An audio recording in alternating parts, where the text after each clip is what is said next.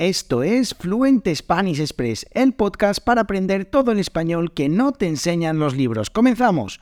Muy buenos días, bienvenidos, bienvenidas a Fluent Spanish Express Podcast, todos los días de lunes a viernes, contenidos con consejos, con recursos y recomendaciones, como siempre digo, para llevar vuestro español al siguiente nivel. Hoy es viernes 28 de abril de 2023, episodio número 366 de Fluent Spanish Express Podcast, último episodio del mes de abril hoy tenemos a Miguel de profedespanol.com para hablar un poquito sobre pronunciación. Pero antes, como siempre, me presento, mi nombre es Diego Villanueva, profesor de español y de Fluent Spanish Express. En www.fluentespanish.express dos cosas muy interesantes. La primera de ellas, todos los episodios de este podcast con las transcripciones totalmente gratuitas, sin necesidad de registrarse, simplemente buscáis el episodio del podcast y ahí tenéis el audio con el texto para ver si entendéis todo lo que digo. Ya, ya sé que hablo bastante rápido, pero es así como hablamos los nativos, así que un buen ejercicio, un reto para ver si lleváis vuestro español al siguiente nivel. Otro recurso súper interesante es la newsletter diaria, de lunes a viernes, con un montón de contenidos, de ideas, de textos,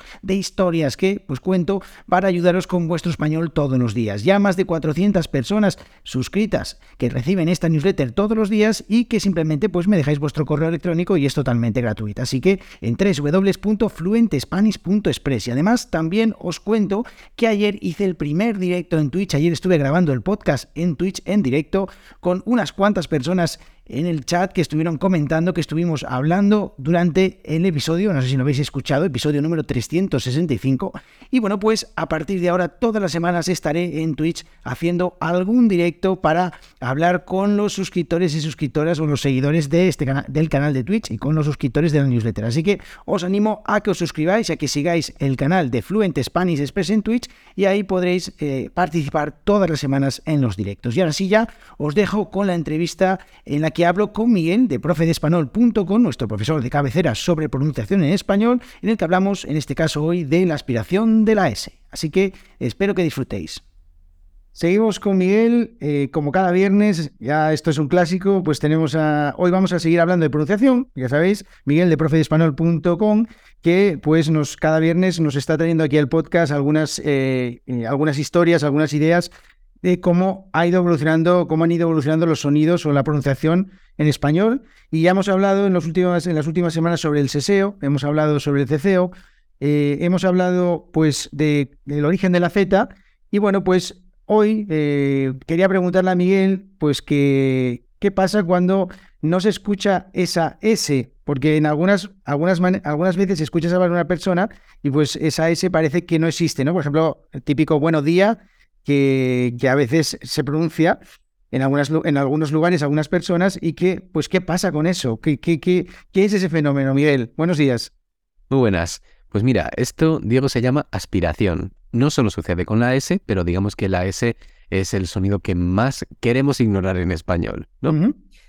y, y, bueno, no te sé decir exactamente cuándo surge esto ni por qué, pero la realidad es que me parece que en más de la mitad del mundo hispanohablante se da este fenómeno. Y consiste básicamente en lo que has descrito tú, ¿no? que una S después de una vocal dentro de la misma sílaba desaparece o bien se aspira, que aspirar en, términos de, fonética es pues hacer como este, este ruido de... Es que echar el aliento, ¿no? Echar de, de aire. Ok, bueno, muy bien. Y, hay algunos, eh, bueno, dices que es, que es una, de una práctica bastante, bastante extendida. Eh, ¿Hay algunos, algunas zonas, algunas regiones en las que, en la que se detecta mucho más este, este uso o este no uso de la S? Sí, tenemos, por ejemplo, eh, Andalucía. En gran parte de Andalucía podemos decir que, que se da este fenómeno.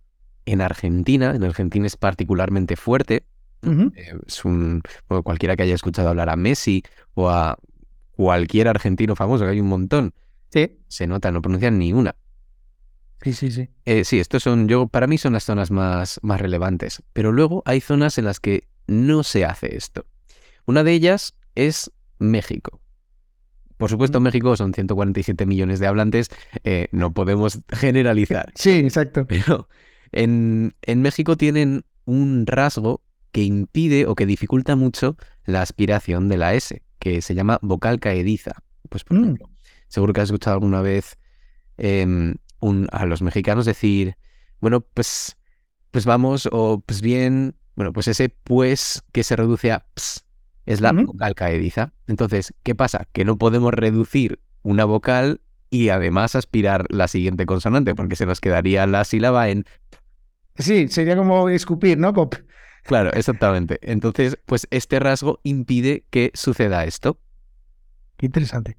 Y tenemos otro rasgo de aspiración en la S, que es cuando la aspiramos antes de la vocal dentro de la misma sílaba. Esto, eh, para los que estén más interesados en, fonética y pronunciación, se llama eh, jejeo, ¿no? Hablamos del jejeo, del ceceo y el seseo, y esto es el jejeo. Entonces, cuando la S está en posición de ataque, antes de la vocal dentro de la misma sílaba, pues la aspiramos y decimos sí señor en lugar de sí señor. Ajá, sí, sí, precisamente estaba haciendo últimamente bromas con el puejí, puejí, que es el jejeo, que hace que, escuché alguna vez por ahí que me hace mucha gracia. La verdad es que es muy interesante eh, cómo funciona esto, ¿no? El Totalmente. Y, y, y, además, cuando, cuando escuchamos una persona, ¿podemos decir que no habla español? Por supuesto, o sea, es una manera, es una manera particular de pronunciar, en realidad, de que, que también nosotros como estudiantes, pues deberíamos intentar entender, ¿no? Si, si una persona nos dice pues pues deberíamos de saber que está diciendo pues sí, ¿no? Exactamente. Exactamente. Y esto además que no es incompatible con aspirar las dos. O sea, que puedes, aspirarla antes, puedes aspirarla después. Aquí es como... Eh, el, el, no tiene muchas reglas, ¿no? es algo que, que se cumple en algunas zonas, en algunas zonas de Andalucía, en algunas zonas de Colombia, en algunas zonas de muchos sitios, pero no en todas las palabras, no en todos los hablantes. Es como...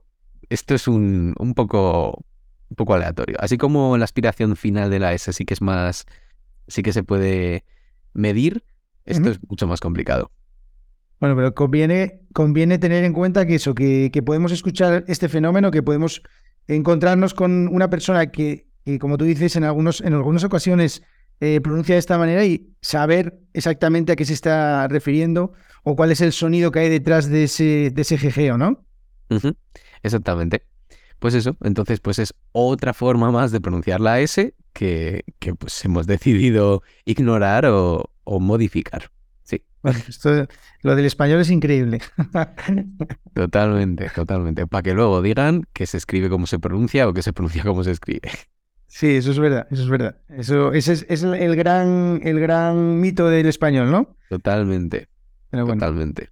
Bueno, pues nada, muchas gracias Miguel por, por toda esta, esta explicación. La verdad es que es súper interesante todas estas cosas que nos trae los viernes que, que nos están ayudando un montón a, identificar, no sé, si, no sé si ya tanto a mejorar la pronunciación, pero sí a identificar diferentes maneras de, de, eh, pronunciación que al final es muy interesante para mejorar nuestra comprensión eh, de, diferentes tipos de, hablantes, porque a veces siempre se dice que, bueno, pues yo estoy estudiando el español de España, que se habla en España, o el español que se estudia en México, que se habla en México, y al final, pues estos episodios me parecen súper interesantes para identificar diferentes eh, patrones o diferentes maneras de pronunciar que, que, se dan en diferentes sitios y a veces eh, en zonas de España y América Latina que, bueno, pues no son incompatibles, ¿no?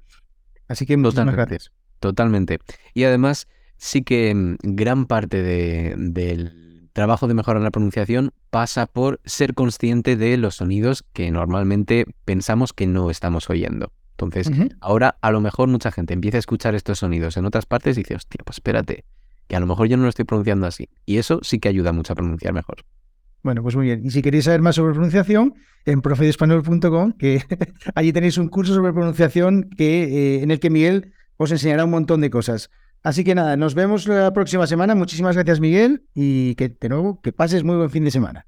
Muchas gracias, Diego. Igualmente.